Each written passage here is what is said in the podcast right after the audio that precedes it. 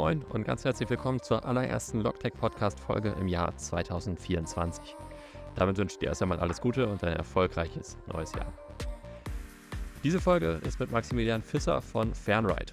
Fernride ist ein Spin-off der TU München und bietet skalierbare Automatisierungslösungen für Lkw in der Hof- und Hafenlogistik an. Das umfasst eben zum Beispiel Fernsteuerung von Lkw auf geschlossenen Betriebsgeländen, wie beispielsweise Hafenterminals. Wirklich eine sehr, sehr spannende Folge, gerade auch mit Blick in die Zukunft. Und bevor die Folge jetzt aber losgeht, noch schnell ein Hinweis. Janik und ich haben richtig Gas gegeben und was sehr Cooles für euch vorbereitet. Und zwar den Logtech Insights Guide 2023. Jetzt fragt sich sicherlich, was das ist. Darin haben wir für euch einmal alle Folgen kurz und knackig zusammengefasst und jeweils die Top 5 Insights notiert.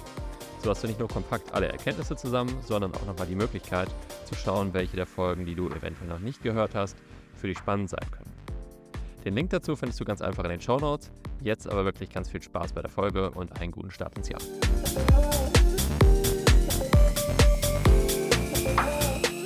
Willkommen am Logtech Podcast, Max. Grüß dich, Steffen. Freut mich, dich heute hier kennenzulernen. Ja, schön, dass du dabei bist. Ähm, zum Starten für diejenigen, die von Fernride bisher noch nichts gehört haben, erklär doch mal äh, einmal kurz, was ihr macht, mhm. ähm, wer ihr seid. Genau. Genau, was macht Fernride? Wer sind wir? Fernride bietet skalierbare Automatisierungslösungen für LKWs in der Hof- und ähm, Hafenlogistik an, äh, mit dem Ziel wirklich die Effizienz zu erhöhen, die Nachhaltigkeit zu fördern und aber auch die Sicherheit für Mitarbeiter zu verbessern. Ähm, wer ist Fernride und wo kommen wir auch wirklich her? Äh, Fernride existiert seit 2019, gegründet äh, von mir und meinen beiden Mitgründern Henrik und Michael. Äh, wir sind ein Spin-off aus der TU München. Ähm, an der TU München wurde fast ein Jahrzehnt an einer Technologie äh, geforscht, die Teleoperation heißt. Teleoperation in dem Sinne ist das Fernsteuern von Fahrzeugen über das Mobilfunknetz.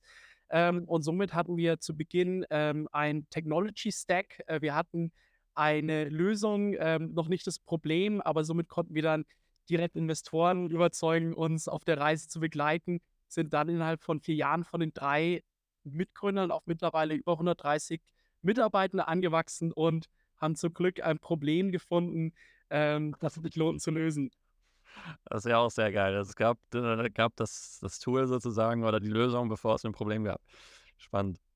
Wie habt ihr damit Investoren überzeugt, ohne dass ihr wusstet, was das Problem ist? Oder naja, war das wir, zu dem Zeitpunkt schon bekannt? Wir, wir hatten damals schon ähm, natürlich auch Probleme oder beziehungsweise Business, Business Cases äh, vor Augen, die sich interessant angehört haben. 2018, 2019 war der ganze Bereich des autonomen Fahrens ähm, super gehypt. Äh, vor allem wirklich die Announcement von Tesla, dass in zwei Jahren wirklich jedes Fahrzeug, jeder Tesla autonom durch die Gegend fahren wird und Mobility im Allgemeinen ähm, einer der, der Kernpunkte, wo man mit Autonomie wirklich ein extrem großes Potenzial heben konnte. Und das war auch unser erster Gedanke, dass wir mit unserer Teleoperation Technology ähm, OEMs ähm, oder jeglichen ähm, Autonomous Driving Hersteller dazu enablen können, äh, seine, seine Fahrzeug-Uptime ähm, zu optimieren, indem er eben Remote Support für diese Fahrzeuge bereitstellt.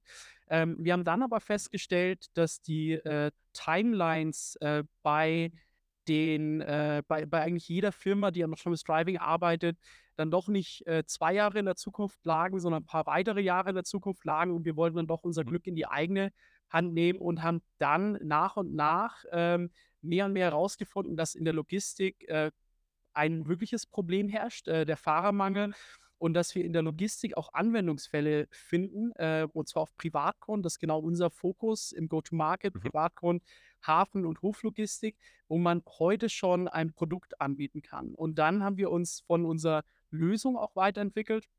Wir sind von der reinen Teleoperation, also dem reinen Fernsteuern, ähm, weggegangen und haben uns in einen Ansatz entwickelt, den wir Human Assisted Autonomy nennen. Und das ist ein Ansatz, wo wir Stand heute schon eine ähm, ja, Lösung anbieten können ähm, mit sehr hoher Verfügbarkeit, ähm, okay. bei der der Truck viel autonom fährt, ähm, aber in bestimmten Situationen eben vom Mensch unterstützt werden kann. Okay. Äh, müssen wir gleich auch nochmal mal tiefer darauf eingehen, welche Situationen das so zum Beispiel sind. Ähm, aber eine, eine Frage mal vorab. Während der Recherche habe ich mir, bin ich so über die Begriffe Teleoperation as a Service und Transport as a Mhm. Service äh, gestolpert und wollte da mal fragen, setzt ihr das gleich? Gibt es da, gibt's da Unterschiede? Wie genau ist die Definition? Ja, also ähm, Transport as a Service ähm, wird allgemein in der Industrie so verstanden, dass ähm, ein ähm, Dienstleister im Endeffekt die Fahraufgabe komplett übernimmt für einen Endkunden. Äh, das wäre bei uns äh, in dem Fall dann wirklich, dass unsere autonome Truck äh, im Endeffekt die Fahraufgabe, sagen wir, des Container-Moves von A nach B übernimmt. Ähm, wenn wir jetzt von Teleoperations as a Service im Vergleich zu Transport as a Service reden, äh, dann ist der Unterschied, dass wir da wirklich nur die Teleoperationsdienstleistungen anbieten würden. Und Teleoperations as a Service, ähm, das ist, wenn du das im Zusammenhang mit uns liest, wirklich ein äh, Business Model, das wir sehr zu Beginn vor Augen hatten, wo wir dachten, ähm, es wird äh, 2020 äh, Hunderte oder Hunderttausende von Shuttlebussen geben, äh, weltweit, die alle den ähm, Teleoperator als Backup-Lösung brauchen. Und da haben wir das Business Model Teleoperation as a Service noch als interessante Lösung gesehen, äh, von der wir uns dann aber auch im Laufe der Zeit etwas verabschiedet haben. Okay. Das heißt, es ist jetzt auch nicht so, dass ihr, oder ist es schon so, dass der Kunde selber seine Fahrzeuge Mhm. teleoperativ steuert oder ähm, bietet ihr es auch an, dass ihr sozusagen das Full-Service-Paket übernehmt? Also auch, dass ähm, Mitarbeiter von Ja. euch sozusagen die Fahrzeuge Also steuern. wir sind, wir sind eine sehr kundenzentrierte Firma und äh, versuchen wirklich auch das anzubieten, was der Kunde am Ende des Tages ähm, will und benötigt. Und ähm, je nach ähm, Zweig hast du leicht unterschiedliche ähm, Fälle. In der, in der Hafenlogistik hast du oft den Fall, ähm, dass äh, der Kunde selbst die Fahrer ähm, anstellt, die bei ihm angestellt sind und das auch in der Zukunft weiterhin machen will. Und da bieten wir dann eben eine, eine äh, Lösung an, die vom Kunden selbst betrieben werden kann. Äh, wir haben aber auch andere Fälle in der Produktionslogistik, wo es gang und gäbe ist, dass das Ganze komplett an Dienstleister outgesourced wird, wo wir am Ende des Tages dann auch eine Transportdienstleistung anbieten, also Transport as a Service. Mhm. Okay, cool. Und äh, jetzt waren wir gerade schon so ein bisschen leicht dran, aber wer sind so in der Regel eure Kunden? Was, was Ähm, ist so das typische Profil? das typische Profil, ähm, das sind wirklich ähm, Hafen-Terminal-Operator. Ähm, es ist bekannt, dass wir äh, mit der Hala, also im Hamburger Hafen, im Einsatz sind. Wir sind da in Tallinn unterwegs, ähm, sehr erfolgreich wirklich in den Betrieb integriert. Ähm, und wir sind auch in der Produktionslogistik sehr stark unterwegs, äh, wo auch äh, der Fall mit VW äh, bekannt ist, wo wir auch schon wirklich seit langer, langer Zeit im kontinuierlichen Betrieb ähm, die Hoflogistik unterstützen. Mhm. Okay. Und die, es ist aber nicht so, dass ihr auch wirklich eigene Fahrzeuge zur Verfügung stellt oder selber Fahrzeuge baut, sondern ihr baut eure, Te eure Telemetrie irgendwie dort ein oder wie kann ich mir das vorstellen? Also wie genau, das ist ein, ein super guter Punkt. Also wir sehen uns selbst nicht als Fahrzeughersteller und wir wollen auch nicht wirklich Fahrzeuge herstellen. Eine Partnerschaft mit einem OEM, mit einem Fahrzeughersteller ist für uns extrem wichtig, ähm, weil wir glauben, dass ähm, jeder bei seinen Kernkompetenzen am Ende des Tages sich darauf fokussieren ähm, sollte und wir hier wirklich dann existierende Fahrzeuge äh, nutzen können. Die Fahrzeuge müssen eine bestimmte Fähigkeit mitbringen. das ist im Endeffekt die Drive-by-Wire-Capability, dass ein Fahrzeug ähm, eben nicht über die, die, die äh, reine äh, Lenkrad-Lenkachse gesteuert werden kann, sondern dann auch von der Remote-Steuerung angesteuert werden kann. Das kann ab Werk passieren, das kann auch geretrofittet werden. Ähm, Okay. und äh, hier ist es eben so, dass wir mit den richtigen Leuten, mit den richtigen Partnern zusammenarbeiten, um den Kunden dann eine, eine Lösung anzubieten, weil der Kunde hat nichts davon, wenn er verschiedene Puzzleteile hingelegt bekommt und wieder selbst zusammenbauen muss, sondern es muss wirklich eine Ja. Turnkey Solution am Ende des Tages sein.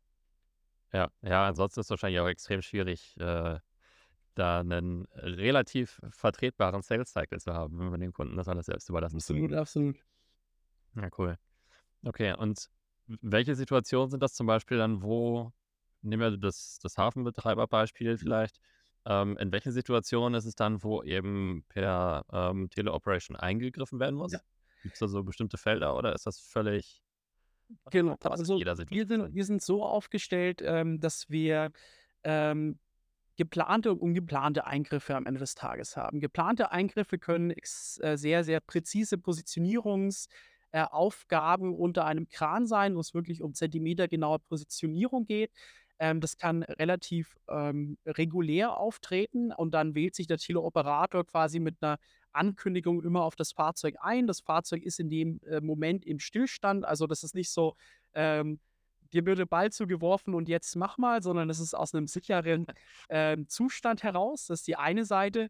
Ähm, ungeplante Szenarien können dann auftreten, wenn man zum Beispiel ähm, in der Hafenlogistik einen ähm, externen Fahrer hat, äh, der sich vielleicht nicht direkt an die ähm, Regeln exakt hält und vielleicht an einem Ort geparkt hat oder hält, wo er normal nicht parken sollte. Das autonome System das erkennt, äh, es stellt fest, da ist was, was da nicht sein sollte, selbst stehen bleibt, sich dann beim Teleoperator meldet und sagt, ich brauche Assistance. Der Teleoperator wählt sich aufs Fahrzeug ein, ähm, gibt die Freigabe, besagt, das ist kein Problem, du kannst weiterfahren oder fährt selbst kurz die äh, 20 Meter um das Fahrzeug herum. Das sind so grob die zwei Szenarien, also geplant und ungeplant. Ähm, und beide ermöglichen am Ende des Tages dem Kunden wirklich schnell, also Stand heute, wirklich eine Lösung bereitzustellen, die aber dann auch die Verfügbarkeit hat, die er braucht, um seinen wirklichen Prozess ähm, aufrechtzuerhalten. Mhm. Ja, krass. Und das heißt, das äh, autonome Fahrzeug, wie sammelt ihr Daten äh, über, den, über den Hof oder so, was die, die Fahrrouten oder so überhaupt angeht? Oder ist es ausschließlich basierend auf Sensoren und, und Live-Daten? Genau, also unser autonomes System ähm, ist jetzt nicht ähm, äh, rein ähm, auf Daten angewiesen oder muss angelernt werden, um dann in der Hafenumgebung fahren zu können. Ähm, wir haben aber natürlich Daten ähm, rein, um die Fahraufgabe zu bekommen. Also ähm, ich habe vielleicht kurz vorhin erwähnt, wir sind vollumfänglich wirklich beim Kunden in die Prozesse integriert. Äh, um in die Prozesse integriert zu sein, musst du auch in die IT-Landschaft integriert sein. Ein Hafen ähm, hat ein Terminal Operating System, ein ähm, Logistikhof hat ein Yard Management System, eine Produktionslogistik hat auch eine Art von, von Slot Management System, die im Endeffekt den Fahrern statt heute schon genau sagt, okay, du musst jetzt zu diesem Standort fahren, da den Container mit der Containernummer ähm, XY aufnehmen und dann musst du bitte zum Ablageort hinfahren. Ähm, das muss natürlich an das autonome Fahrzeug kommen. Die Routen, die wir dann vor Ort haben, und das ist ja wiederum das Schöne, warum wir in der Hoflogistik oder in den Private Ground Applications gestartet sind, sind ähm, nicht ähm, unendlich. Also wir haben eine limitierte Anzahl an Fahrrouten, äh, die wir abdecken müssen. Und das kannst du im Onboarding-Prozess sehr gut im Endeffekt in deinem System integrieren. Okay. Aber die Frage, die ich mir eben gestellt habe, als du gesagt hast, der, das Fahrzeug befindet sich im Stillstand, zum Beispiel irgendwie während der Positionierung unter einem Kran oder so. Mhm. Ist es wirklich so effizient, dass ich damit äh, einen, ja, einen, einen, großen Vorteil habe oder ist es einfach das Ersetzen des Menschen oder geht es wirklich darum, Effizienzen zu schaffen und neue Effizienzen zu, zu generieren? Weil so in meiner Vorstellung, wenn jetzt das, das Fahrzeug unter einem Kran platziert wird, ist im Stillstand, und jetzt muss irgendwie erstmal der autonome Fahrer, der ja vielleicht für, kannst du gleich mal sagen, für wie viele Fahrzeuge da einer zuständig ist, ähm, muss dann halt erstmal zu dem Fahrzeug wechseln, sich dort kurz orientieren und dann hast du ja so einen, so einen Verzug drin eigentlich noch. Mhm. Genau, also das Erste, was wir machen, ist, ähm, über Teleoperation muss kein Fahrer mehr in der Kabine sein. Äh, der ist erstmal in einer ähm, Remote Location, die muss gar nicht so remote sein, die kann beim Hafen dann eben auch vor Ort sein, aber der ist erstmal aus dem Fahrzeug aus. Dadurch ergeben ja. sich schon bereits die ersten Vorteile. Ein Fahrzeug steht oft, also nicht, äh, steht jetzt nicht äh, auf dem Hafen irgendwie 50 Prozent der Zeit, aber es gibt eine bestimmte äh, Utilization, die eben unter 100 Prozent ist. Das ist der erste ähm, äh, Punkt, wo wir wirklich ansetzen können. Und der zweite Punkt kommt dann darüber, dass du eben Autonomie ins Spiel bringst. Ein, in manchen, äh, manchen äh, Firmen wird es dann Virtual Driver genannt, äh, der eben bestimmte Fahraufgaben ja. ausführt. Und ähm, wenn du die bei uns anguckst, wenn wir äh, 75% autonom fahren und für 25 nur noch den Fahrer brauchen ähm, und dann noch die Utilization obendrauf haben, dann kommen wir schnell in ein Verhältnis von 1 zu 4. Heißt, dass, äh, wenn du dir überlegst, dass eine Flotte von 100 Fahrzeugen nicht mehr 100 Fahrer brauchst, sondern eben 25 Teleoperatoren. Und das ist für uns der, die, äh, der Anfang, wo wir jetzt gerade stehen, äh, wo wir dann aber auch going forward in eine Richtung gehen und sagen, ähm, irgendwann werden für 100 Fahrzeuge noch 10 und dann irgendwann noch 5 äh, Fahrer notwendig sein. Ja, okay. Und die Zeiten, wenn ich jetzt zum Beispiel für vier Fahrzeuge zuständig bin, meinetwegen, Und äh, jetzt hat das eine gerade unter dem einen Kran ein Problem und das andere unter dem anderen Kran. Dann habe ich aber ja schon in der Zeit zwei stillstehende Kräne, die vielleicht irgendwie eigentlich gerade einen Container vom Schiff Ja. holen sollen. Ähm, also es greift ja auch wirklich in nachfolgende oder vorausgehende Prozesse Ja. eigentlich mit ein, ne? Ja, genau, was du angesprochen hast, das ist die, ähm, wenn eine Person zeitgleich zwei Aufgaben ausführen soll, dann funktioniert es nicht. Also es geht immer um ein sequenzielles Abarbeiten der Aufgaben. Und wenn ich jetzt sage, ein Teleoperator auf vier Fahrzeuge, dann, ähm, wenn wir das von einer Capability, also von der Fähigkeit unseres autonomen Systems schaffen, dann heißt es nicht, dass es von der Wahrscheinlichkeitstheorie auch funktioniert. Deswegen passt es dann, wenn du eine größere Flottenanzahl hast, wirklich erst. Also wenn du 100 Fahrzeuge hast und 25 Teleoperatoren, ist die Wahrscheinlichkeit ähm, äh, deutlich niedriger, dass äh, mehr als 25, sprich 26 Fahrzeuge zeitgleich Support brauchen, als wie wenn du vier Fahrzeuge hast und ein Team. Und Ja. das muss dann mit ins Spiel gebracht werden. Also ähm, da, da ist auf jeden Fall äh, ein Overhead-Stuffing notwendig, das aber immer noch deutlich unter dem liegt, was du brauchen würdest, wenn du im manuellen Betrieb wärst. Ja. Ja, okay, stimmt. Macht Sinn. Cool. Ähm, und wenn ihr die, die Fahrer aus der Ferne habt, äh, sind die dann, also werden die komplett neu angelernt? Sind das die gleichen Fahrer, die vorher auf dem, äh, auf dem Kran oder auf dem Stapler saßen? Oder was sind, was sind das für Fahrer dann? Genau, also ähm, im aktuellen Fall äh, sind alle Fahrer, ähm, die bei uns arbeiten, also die von Fernride angestellt sind, ähm, wirklich erfahrene Trucker. Ähm, das ist wirklich so Mhm. das, das Backbone äh, nicht nur der, der deutschen Industrie, sondern auch bei Fernride. Unsere Teleoperatoren leisten wirklich Unglaubliches ähm, und haben aber auch alle die Vision, äh, dass äh, sich das Trucking eben weiterentwickelt und wir von der Straße wegkommen und uns ähm, durch Upskilling eben ein neues Berufsfeld ähm, erarbeiten. In der Hafenlogistik ist es auch so, dass die Fahrer im Endeffekt abgeskillt werden. Wir haben eine oder eine Academy entwickelt und entwickeln die auch weiter, um interne als auch externe Fahrer eben äh, zu enablen, äh, die Fahraufgaben dann ausführen zu können. Und das wirklich Spannende und Schöne ist, auch wenn wir weiterblicken, ähm, das, das Fahren auf dem Betriebsgelände ähm, ist ähm, oft auch ein anstrengender und gefährlicher Job. Ähm, das äh, sei es wirklich in das Fahrzeug zu kommen, an das Fahrzeug zu kommen, sei es ähm, der, der klassische Rücken, den ich einfach habe, wenn ich acht Stunden auf dem, auf dem Box sitze und dann durchgeschüttelt werde. Ähm, dadurch kann ich auch Fahrer, die vielleicht nicht mehr die Fahraufgabe in dem aktuellen Fahrzeug auf dem Hafengelände ausführen können, wieder dazu bringen, ähm, das Gleiche zu machen, aber von einem viel angenehmeren, ergonomischeren und sicheren Arbeitsplatz am Ende des Mhm. Tages. Ja, cool. Und die, ist es, oder ist es schon grundsätzlich euer Ziel, irgendwann noch zu diesem vollautonomen Teil zu kommen? Oder sagt ihr, das ist in, sage ich mal, einem Zeithorizont von zehn Jahren oder so sowieso nicht realistisch, dass es immer komplett autonom funktioniert? Wir, wir glauben fest daran, äh, dass äh, die Mensch-Maschine-Kollaboration ähm, für, für lange, lange, lange, lange Zeit ähm, wirklich das sein wird, was Autonomie ähm, in die Industrie bringt am Ende des Tages. Ähm, dass du wirklich sagst, du hast eine Maschine, die 100% ohne menschlichen äh, Input ähm, arbeitet und funktioniert. Äh, das passt oder funktioniert ähm, am, am Fließband in der, in der Automobil. Ähm, aber in der Komplexität, äh, in der wir uns bewegen, ähm, in der Outside World, ähm, sind sich da die, die, oder ist die Industrie mittlerweile der Meinung, dass äh, die Human Assisted Autonomy der Mensch in irgendeiner Weise da immer eine Rolle spielen wird. Ja. Ich weiß nicht, wie ist so der aktuelle Stand, was dann ähm, den freien Straßenverkehr angeht. Das ist ja wahrscheinlich auch noch deutlich schwieriger als auf einem abgegrenzten ähm, Firmengrundstück, ne? Das ist, das ist äh, schwieriger, das hat ähm, eine höhere Komplexität. Ähm, du hast ähm, auf einem abgegrenzten Bereich den Vorteil, A, du kennst ihn, äh, der verändert sich Mhm. ähm, meistens nur in den Grenzen, die dir davor auch bekannt sind. Ähm, das Personal, äh, sprichwörtlich schon Personal, das da unterwegs ist, ist meistens äh, äh, trainiert und ist sich auch bewusst, was für Gefahrenpotenziale ähm, vorhanden sind.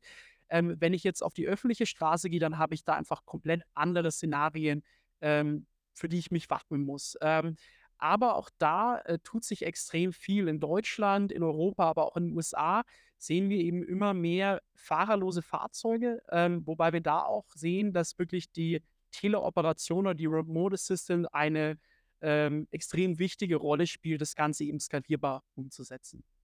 Mhm. Ist also in, also anders gestellt, ihr wollt aber schon immer in diesem Logistik-Teil äh, für, für absehbare Zeit bleiben? Oder ist es so, dass ihr schon darauf schielt, auch wirklich in, äh, in persönlichen Kraftverkehr einzugreifen? Also wir, wir haben den Fokus auf die Logistik gerade. Wir haben auch den Fokus im Go-to-Market wirklich auf die Privatgrundanwendungen, wollen aber bei Fernride wirklich den äh, Global Leader für Autonomous Electric Trucking aufbauen.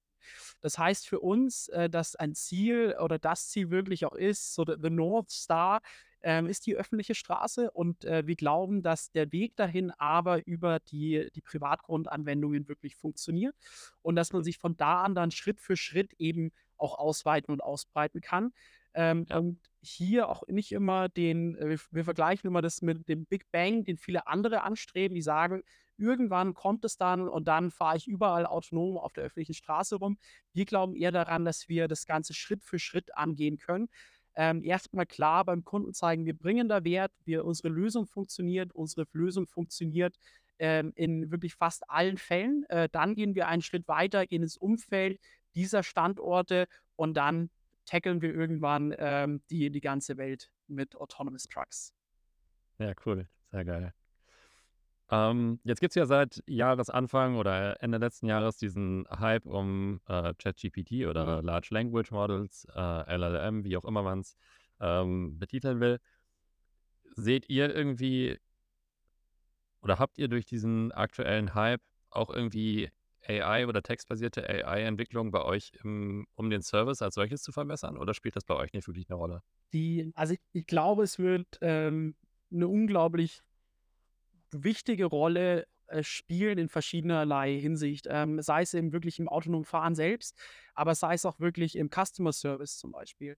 Ähm, mhm. ich glaube, alle Startups werden dadurch profitieren, im Endeffekt einen äh, leaneren Customer Service aufstellen zu können, ähm, dadurch, dass sie nach einer gewissen Zeit ähm, eine skalierbare Lösung aufbauen können, weil die Fragen, die kommen, ähm, eben oft repetitiv sind und du dadurch dann wahrscheinlich auch wieder mit Human Assisted Autonomy, mit einem Chatbot eben, äh, die Fragen, die kontinuierlich die gleichen sind, schnell beantworten kannst und die Fragen, die eben eine höhere Komplexität haben, äh, dann vom Menschen noch beantwortet werden können. Ja, Okay, aber es ist jetzt nicht so, dass es das oder dass es wirklich beim Prozess des Fahrens hilft, sondern du siehst es schon eher im Bereich äh, Customer Service. Ich sehe es gerade im Bereich des Customer Service, heißt aber nicht, dass wir, äh, wenn wir unsere Autonomie weiterentwickeln, da das eben auch den Nutzen von ziehen können. Hm. Okay, cool.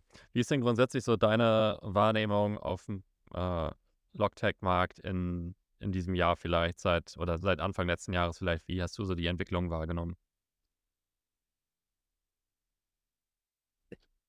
Also ich, ich finde das Spannende so, ähm, die, die Krisen in den letzten zwei Jahren, ähm, sei es ähm, Covid, sei es äh, Kriege, sei es allgemeine Supply Chain Challenges, ähm, mhm. haben die Logistik wirklich so in das, in das Rampenlicht auch ähm, bewegt und haben wirklich die innovativen Lösungen, die drumherum entstehen, ins Rampenlicht äh, gedrängt. Und ich glaube, jetzt ist halt der Zeitpunkt, wo sich dann auch zeigt, welche welche Lösungen ähm, adressieren wirklich ein Problem ähm, und wo wird wirklich Mehrwert äh, gestiftet. Ähm, und ich glaube, die Trends, die seit Jahren vorherrschen, sind immer noch die gleichen. Im Endeffekt geht es um Produktivität oder Effizienzsteigerung. Ähm, Arbeitssicherheit ist ein großes Thema. Ähm, CO2 Reductions, was bei uns ein großes Thema ist, was wir auch wirklich über Elektrifizierung angehen können, sind große Themen. Und ähm, glaube, dass sich da auch wirklich ähm, weiterentwickeln wird und die Unternehmen, die wirklich den Mehrwert im Fokus, die den Kundenmehrwert im Fokus haben, ähm, glaube ich, werden da über die nächsten Jahre äh, noch ein deutliches Wachstum zeigen können. Ja, also eigentlich eher so ein, ja, böse gesagt, gesund schrumpfen des Marktes, ne? Also, ähm, ja, ich finde, dieses Gesundschrumpfen, das, das kommt, äh, wird, wird immer wieder erwähnt in die Richtung. Ich frage mich im Allgemeinen, ob in dem, in dem Logtech-Space ähm, ich habe ich hab da das Gefühl, dass da immer wirklich an Problemen gearbeitet wurde und ähm, nicht wie in einem B2C-Umfeld vielleicht ähm, ähm, rein auf Wachstum ähm, sich fokussiert ja. wurde und vielleicht äh, nicht äh, ein gesunder Business Case im Hinterkopf gehabt wurde. Deswegen weiß ich, ob gesund schrumpfen da das, das richtige Wort ist. Ähm, aber ich glaube, der Markt ist, ist ganz solide aufgestellt. Ja. ja, also ich glaube auch grundsätzlich, das ist so das, was ich aus vielen Gesprächen mitnehme. Es ist, glaube ich, deutlich schwieriger im Umfeld der Logistik rasant zu wachsen, so wie das außerhalb, ähm, ich meine, im Konsumerbereich natürlich nochmal was ganz anderes. Ähm, aber so im Logistikbereich im Vergleich zu anderen äh, Industrien ist es, glaube ich, schon relativ schwierig, da ein äh, sehr schnelles Wachstum hinzulegen. Ich, ja, ich glaube, das ist ähm, aus auf potenziell verschiedene Gründe ähm, oder ha hat verschiedene Gründe in die Richtung.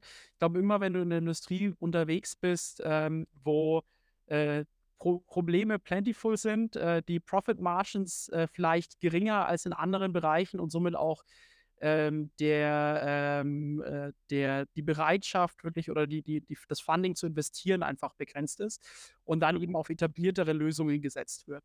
Und ähm, ich glaube, das ist in der Logistik auf jeden Fall vorherrschen, dass die Leute wirklich äh, sehen wollen, was ist der Mehrwert. Und das ist aber wiederum der Vorteil, äh, in der Branche unterwegs zu sein, weil wenn du den Mehrwert schaffst, ähm, dann ähm, sehen die Leute das und wenn du ihn eben nicht schaffst, dann hast du, hast du eben, brauchst gar nicht damit anfangen. Ja, ja, das stimmt. Aber ich glaube, es gibt auch grundsätzlich häufig die Tendenz in der Logistik, weil es halt eben, ich meine, das ist jetzt in den letzten zwei Jahren ein bisschen äh, besser geworden, weil die Logistik so ein bisschen mehr ins, äh, ins Rampenlicht gerückt wurde. Aber ich glaube, es gibt grundsätzlich schon so die Tendenz zu sagen, okay, die Logistik ist irgendwie so eine Serviceabteilung bei uns. Die ist auch kein Profit Center oder sowas, sondern ist halt ein Cost Center. Und ähm, deswegen geben wir denen jetzt nicht irgendwie wie einer Vertriebsabteilung zum Beispiel irgendwelche fancy Sales Tools mit an die Hand, sondern äh, die arbeiten dann halt mit dem, was das ERP-System vielleicht gerade hergibt oder sowas. Ne? Aber es ist dann, ja. äh, glaube ich, nicht so, dass man da groß in die Zukunft investiert, also softwaretechnisch oder Ich, ich glaube, das, das ist halt spannend, weil die Logistik halt an sich so breit, breit dann auch ist bei den verschiedenen Unternehmen. Manche haben halt die Logistik oder ist die Logistik ist the, the primary business und bei anderen ist es halt eben ähm, äh, Mittel zum Zweck. Äh, ich muss halt meine Güter in meine Production Facility bekommen, um sie dann äh, zu verarbeiten und damit meinen Mehrwert zu stellen. Ähm, wenn ich im Hafen bin, dann geht es nur darum, wirklich Container von A nach B zu bewegen oder vom Schiff und aus Schiff und auf die Schiene zu bewegen. Und dann hat es natürlich einen ganz, ganz anderen Stellenwert. Ähm, und äh, da ist die Bereitschaft ähm, extrem vorhanden, ähm, aber auch in anderen Bereichen, wenn man aufzeigen kann, dass wirklich Wert gestiftet wird ähm, und sei der Wert dann gegeben über äh, Kosteneinsparungen oder sei er gegeben über Profitmaximierung, dann ähm, glaube ich, hat man, äh, überzeugt man die Leute ähm, relativ, ähm, relativ schnell. Ja. Ja, bei euch scheint es ja auf jeden Fall sehr gut zu funktionieren. Ihr habt jetzt ja, äh, glaube ich, im September oder so nochmal eure Series A-Finanzierung ausgeweitet. Ähm, habt jetzt, wenn ich es richtig verstanden habe, auch einen Fonds von, von der Bundesregierung mit mhm. an Bord, ne? Ähm, weißt du, was für die in dem Zusammenhang gerade der ausschlaggebende Faktor war, zu sagen, äh, wir investieren jetzt in Fanride? Ähm, die, die interessante Sache an Fanride im Allgemeinen ist, ähm, wir sind ähm, auf verschiedenen Kernthemen wirklich unterwegs. Das eine ist die Logistik, das ist die nachhaltige Logistik zum Zweiten. Das heißt, wir bieten ähm, wirklich konkrete Lösungen an, um die CO2-Emissionen ähm, in äh, Betrieben zu reduzieren. Das ist ein super spannender Punkt und dann die Logistik im Allgemeinen wirklich als, als äh, Backbone eines jeden Landes eben aufrecht äh, zu erhalten oder zu verbessern und ähm, robuster zu machen. Und dann ist die Logistik, ähm, und das ist eine ab abstrus hohe Zahl, ist global einfach ähm, a 4 Trillion Dollar Market und riesengroß. Ähm, und äh, das Potenzial, das man ähm, heben kann, auch wenn man nur einen kleineren Bereich davon abdeckt, ist, ist enorm. Also man kann damit wirklich eine der wertvollsten Firmen äh, weltweit aufbauen. Ja. Ja, das stimmt. Also du hast natürlich ein riesiges Marktpotenzial. Ähm, vor allem, wenn man dann halt eben noch in, in die Zukunft denkt und ihr sagt, es endet halt nicht auf dem äh, Hafengelände, sondern es endet halt irgendwann äh, im grundsätzlichen Lkw-Verkehr auf, auf öffentlichen Straßen vielleicht auch. Ähm, wie wichtig war, vielleicht auch gerade zum Anfang wahrscheinlich noch ein bisschen wichtiger als heute, aber wie wichtig ist so euer persönliches Netzwerk von, von euch drei Gründern?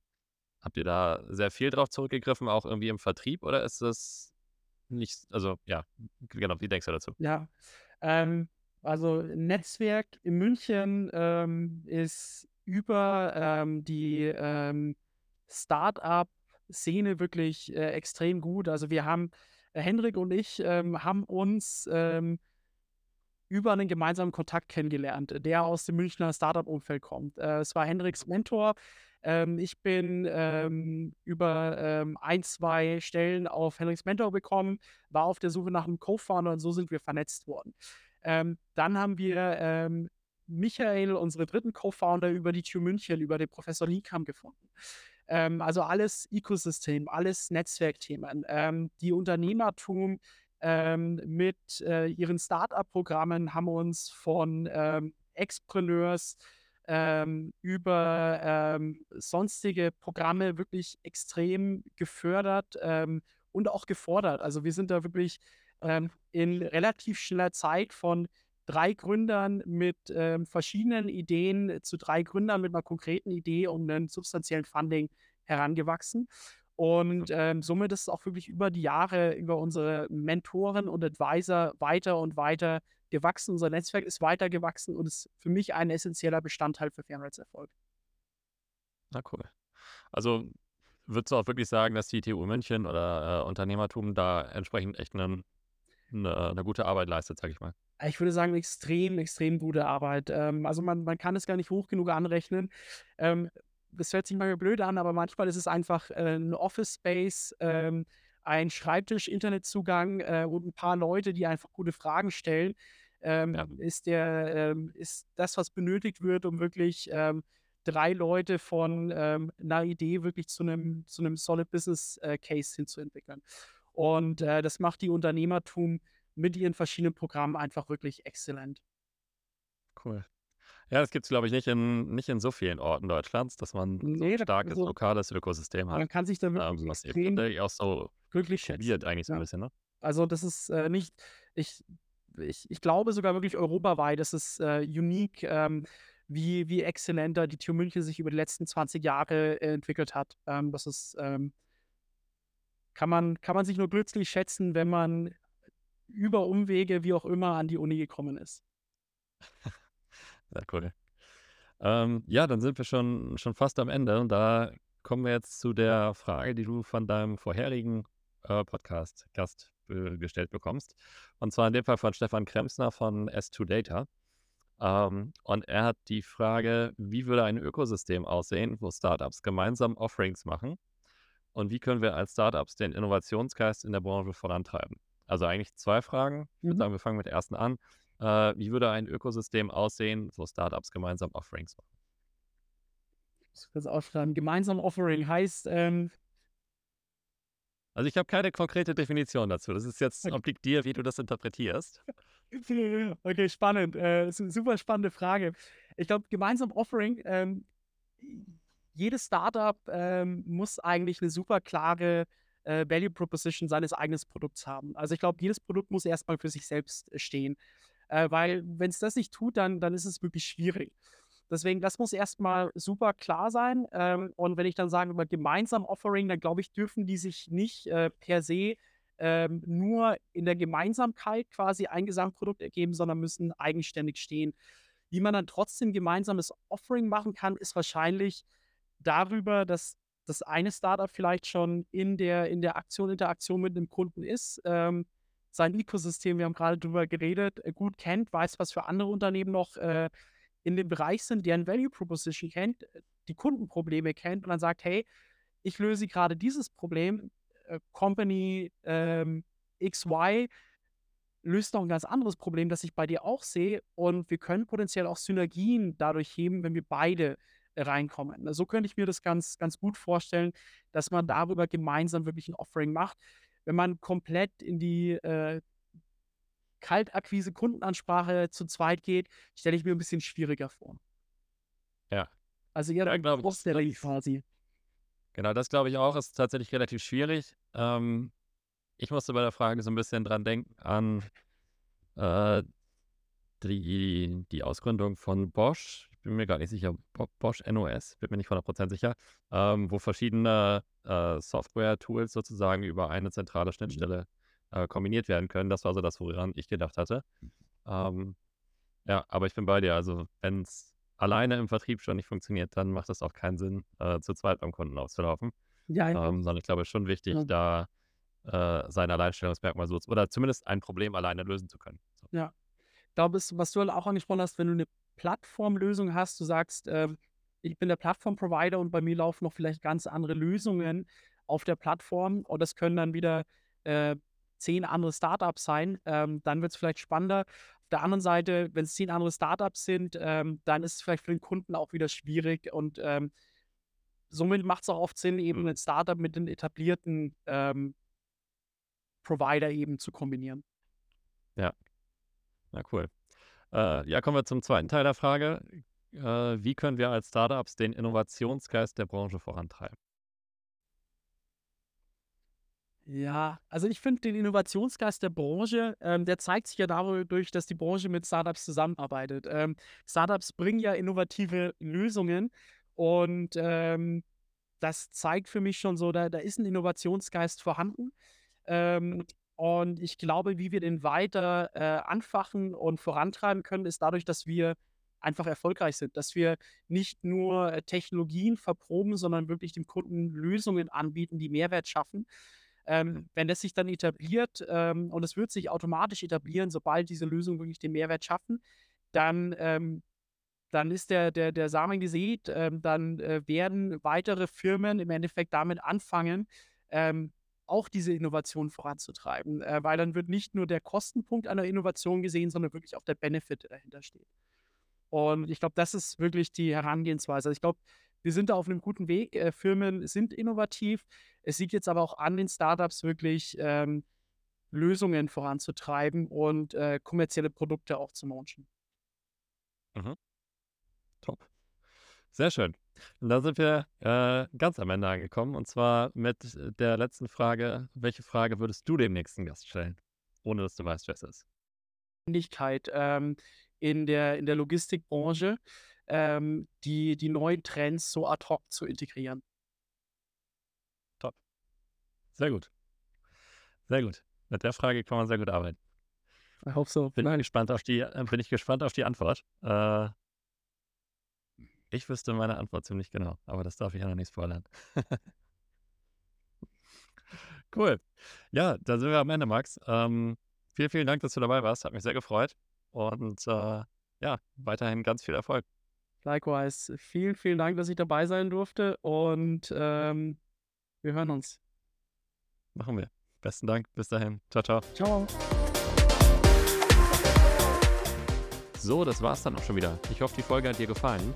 Wir freuen uns sehr, wenn du deine Bewertung da lässt auf den einschlägigen Plattformen. Natürlich die Folge mit deinen Freunden und Kollegen teilst und wir damit die Reichweite noch etwas erhöhen können. Und ansonsten bis zum nächsten Mal, wenn du wieder einschaltest.